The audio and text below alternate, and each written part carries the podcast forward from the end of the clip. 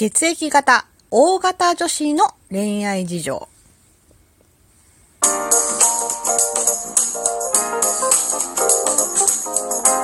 おりのねえこれってどうなの？どうも、ひよりです。いかがお過ごしですか？この番組は私ひよりが、これってどうなの？って思う日常の些細なことを、個人の独断と偏見で、ゆるーくお話しする番組です。いつもギフトも本当にありがとうございます。てなことで、今日のお話。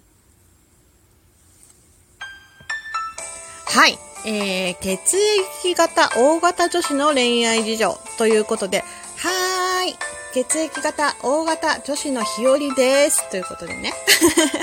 まあ、血液型だけで性格が決まるとは本気では思ってはいないんですが、まあ、あった、まあまあまあ、当たってることはあるかなと思うことはあります。はい。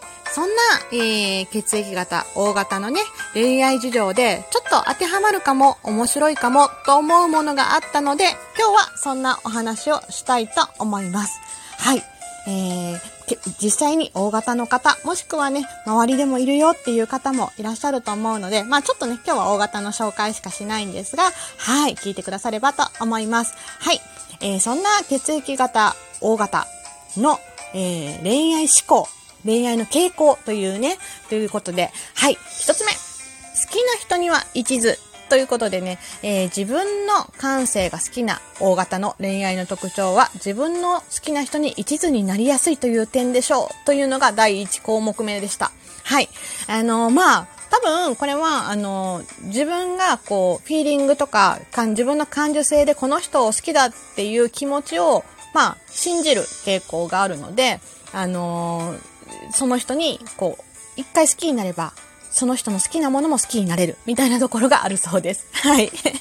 まあ気づいたらね、恋人のことしか考えられなくなってしまうという人も少なくありませんってことなんですが、そこ、まあまあまあ、他のことも友達とかね、仕事とかも私は大事な方なので、そこまでじゃないですけど、まあでも一途な方かなとは思います。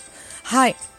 えー相思相愛となれば、これほど安定した恋愛ができる血液型は少ないのではないでしょうかというぐらいね、大型は一途だそうです。はい。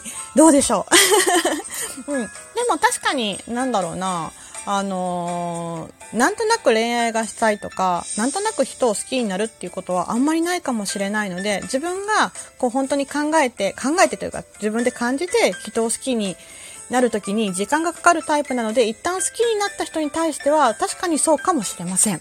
はい。で、そんな大型の恋愛傾向、その2、基本的に浮気することは苦手ということでね、これ得意な人いるのかな？はい。大型のね、男女はいい意味で忘れっぽく、あまりくよくよと物事を考えません。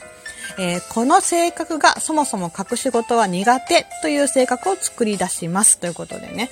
まあ、あの、うん忘れっぽくくよくよ。まあ、うんくよくよ考えない。でもないけど、まあ、隠し事は苦手かな。隠し事を、嘘ついたり隠し事をするってとても面倒だなと確かに思います。はい。そのため、まあ、えーね、えー隠さなければならないことが多い浮気は非常に苦手な分野。ちょっとしたことですぐにバレてしまうのです。ダメじゃない？はい。えー自由な気風を、自由なね、関係性を好みますが、恋愛的な意味ではあまり活動的に行動するとすぐにトラブルに巻き込まれやすいと言えるでしょう。あ、なるほどね。嘘がつけないから 隠し事が苦手だから、そしてバレるから。まあ、うーん、そうだな。浮気が得意な血液型の人がいるかどうかはちょっとわかんないけど、まあ、隠し事自体はね、うん、そんなに得意じゃないかな。うん、あの、まあ、傷つけないために、こう、すべてを言うとか言うのは違うけど、なんかわざわざ嘘をついたりするのもどうなのかなとは確かに思います。はい。えー、大型の恋愛傾向その3、嫉妬深いため、嫉妬深いため、恋人を束縛してしまう。おー、これ良くないんじゃない？はい。えー、自由で他人の感性を重んじる大型ですが、同時に自分の感性に共感してほしいと思っています。この共感を求める傾向が恋愛においては嫉妬深さを生んでしまうのです。はあ、なるほどね。で、あなたのことが好きなのに、どうしてあなたは私のこと好きになってくれないんだと思い込んでしまう傾向があります。ほうほうほう。共感してほしいと思う気持ちから恋人を束縛してしまうこともよくあるのです。あー、なるほどね。共感してほしい。あー、同じぐらいの熱量を持ってほしいとか、なんかこれに対して分かってほしいみたいなことなのかな？あんまりね、人に求めてないつもりなんだけど、求めてるのかな？わかんないな。まあ、友達とかね、少なくても、まあ、仕事関係とかで、交流がある人には全然求めないんですけど、確かに自分が大事な人だったら、まあ、理解してほしいとか自分がいいと思ったことも、うん、分かってほしいと思っちゃうとこもあるかもしれないな。大型のあなた、どうですか？はい。で、まあ、ついでに言うとね、相手の浮気なども許せないそうです。はい。あの えー、嫉妬深い大型は特に浮気などが許せない傾向がありますっていうね、ありますが、まあ、うん、まあ浮気を許せる人もがいるのかどうかっていうとちょっとわかんないですけどね、そこはね。はい。ね、そんな大型の恋愛傾向その4、恋人をとにかく大切にするということでね、一途になりやすい大型は特に恋人を大事にします。恋人ができると自分のスケジュールの中心が恋人になることもしばしばで何かあったらすぐに駆けつけてくれるといったことも多いのも大型の特徴でしょう、えー、コミュニケーション能力も高くポジティブで開放的な考えを持っているため恋人な恋人となれると楽しい時間が長く続く傾向にあります。ということでね。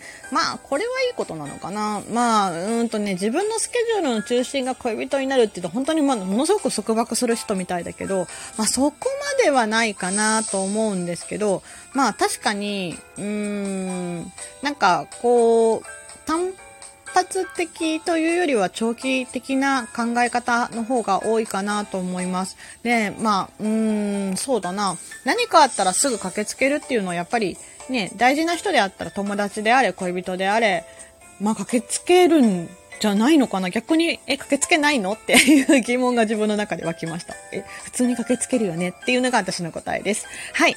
えー、大型の恋愛傾向その後、サプライズ好きでイベントを全力で楽しむってことでね、大型にとってのデートは自分の好きな感性を前面に出せるイベントでもあります。また、自分が好きな人に喜んでほしいという欲求が強く、どんなことをしようか頭がいっぱいになってしまいます。そのため、クリスマスなどのイベントや誕生日などの記念日には色々仕込んでくるでしょう。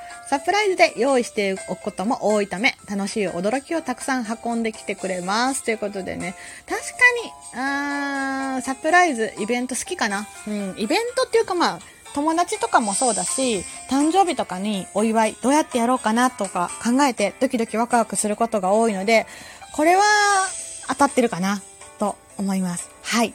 えー、小型の恋愛傾向、傾向、続いてその6、寂しがり屋でスキンシップを求めるっていうね。はい。小型は他の他人に感性についてはあまり興味を持ちませんが、自分の感性は共感してほしいと感じています。結構勝手だな。特に自分が好きな人に対しては寂しがり屋な自分を受け入れてほしいと願っています。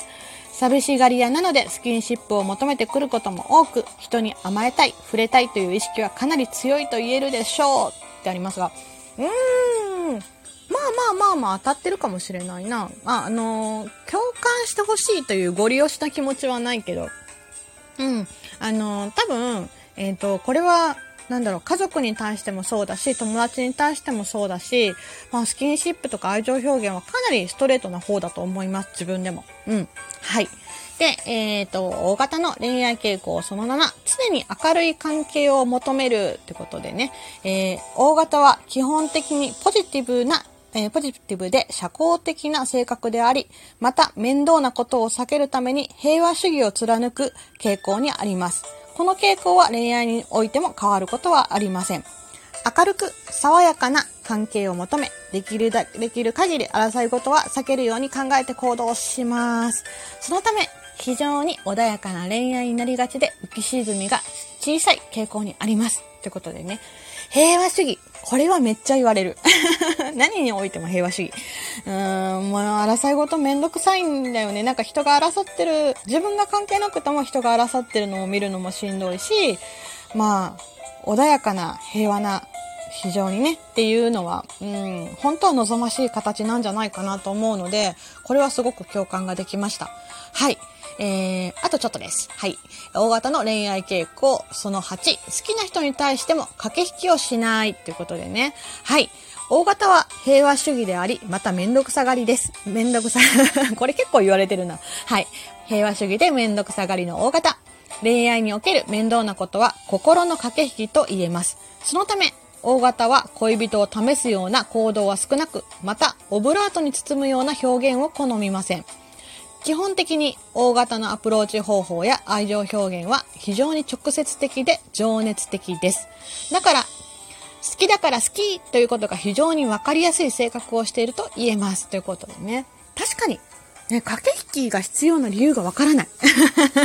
試すような行動をするって、時には人を傷つけたり、相手に嫌な思いをさせたりすることがあるのかなと考えてしまうぐらいなので、駆け引きとか、なんだろう、なんとなく察してよ、分かってよっていうのは、得意ではないし、あまり自分はしたくないなと、一応、結構思ってる方だと思います。だからまあ、半分ちょっとぐらいは当たって、半分以上当たってるかなと思う、はい、大型の恋愛事情のお話をしてみました。はい。